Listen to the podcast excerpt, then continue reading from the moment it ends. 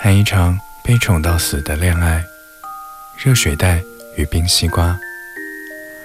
恋爱应该是甜甜的，女朋友应该是用来宠的。最近身边的朋友都在说，好想谈一场恋爱，被人宠到腻的那一种。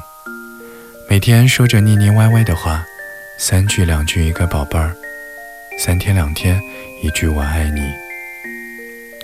他会在你来例假的时候提前买好粥。或者豆浆给你做早餐，而不是只给你发一句多喝热水。他会在过马路的时候，一只手牵着你，一只手搂住你，把你护在身体形成的保护圈里，而不是随便拉着手腕，让你在后面小跑着跟上他。他会在你一个人的时候放下无聊的聚会，赶来陪你，和你一起去吃好吃的。而不是给你转个账，让你自己玩一会儿。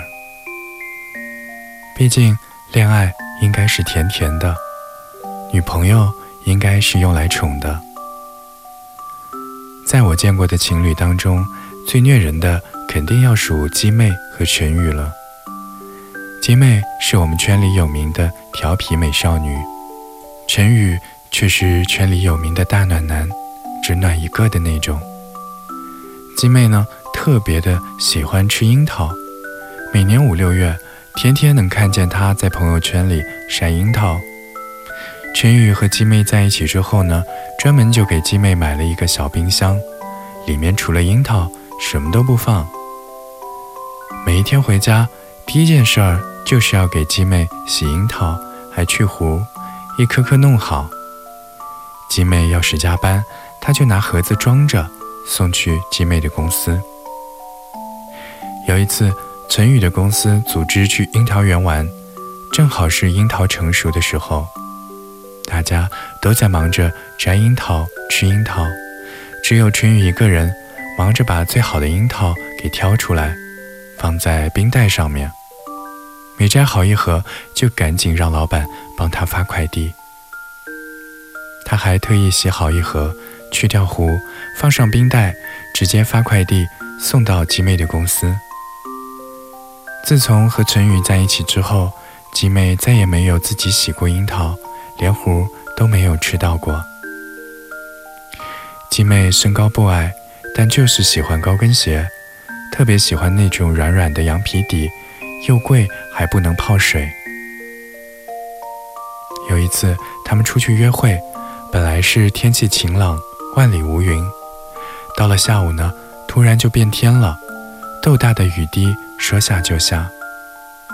鸡妹包里正好带了伞，但是要是走回去，她最喜欢的这双鞋立刻就得报废了。陈宇马上说：“我来背你吧，你打伞。”说完，赶紧就蹲了下来。鸡妹趴上去，陈宇一个箭步冲进雨里，就这样。逼着鸡妹狂奔出了公园，直到打到了车，把鸡妹放进车的后座，鸡妹才算是脚落了地。要知道，陈宇其实也很瘦，平常抱着鸡妹能走四五步就算不错了。从公园里背着鸡妹跑出来，起码有一千米。我问他是怎么做到的，他说：“鸡妹要是脚泡在雨里太久。”感冒了怎么办呢？鞋可以再买，但是不想鸡妹弄湿脚。平常的生活小事儿，陈宇和鸡妹给我们撒撒狗粮就算了。最严重的一次呢，是陈宇直接给老板撒了一吨的狗粮。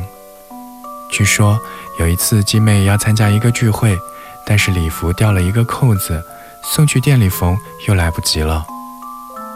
吉美是一个从来没有拿过针的姑娘，陈宇不放心她自己缝，直接向老板请了半天假，说要回去给女朋友打理一下礼服。老板听到这个理由，愣了半天。听说陈宇回去之后，老板立马给老婆打电话，约老婆晚上看电影。老板娘以为老板出什么事儿了，结果老板说是好久没有好好陪你了。想好好的跟你约个会。爱情总是有一种魔力，会让你觉得简单的事情也很有趣。遇见了喜欢的人，就想和他牵手逛街、吃爆米花、看电影，坐在沙发上聊天。即使是帮他缝扣子这种两分钟的事情，也变得很有意义。爱情还有一种魔力，就是遇到宠你的人，就变得生活不能自理了。就像鸡妹，她一点都不作，但是陈宇总是能够变着法儿把她宠成公主。谈恋爱就是找到那么的一个人，你想吃山楂味的冰棍儿时，他会一个一个去小卖部帮你找。你想打游戏的时候，他能够陪你在奶茶店、在图书馆坐一天打游戏。只要这个人在你身边，即使空调再冷，你的心也是热的。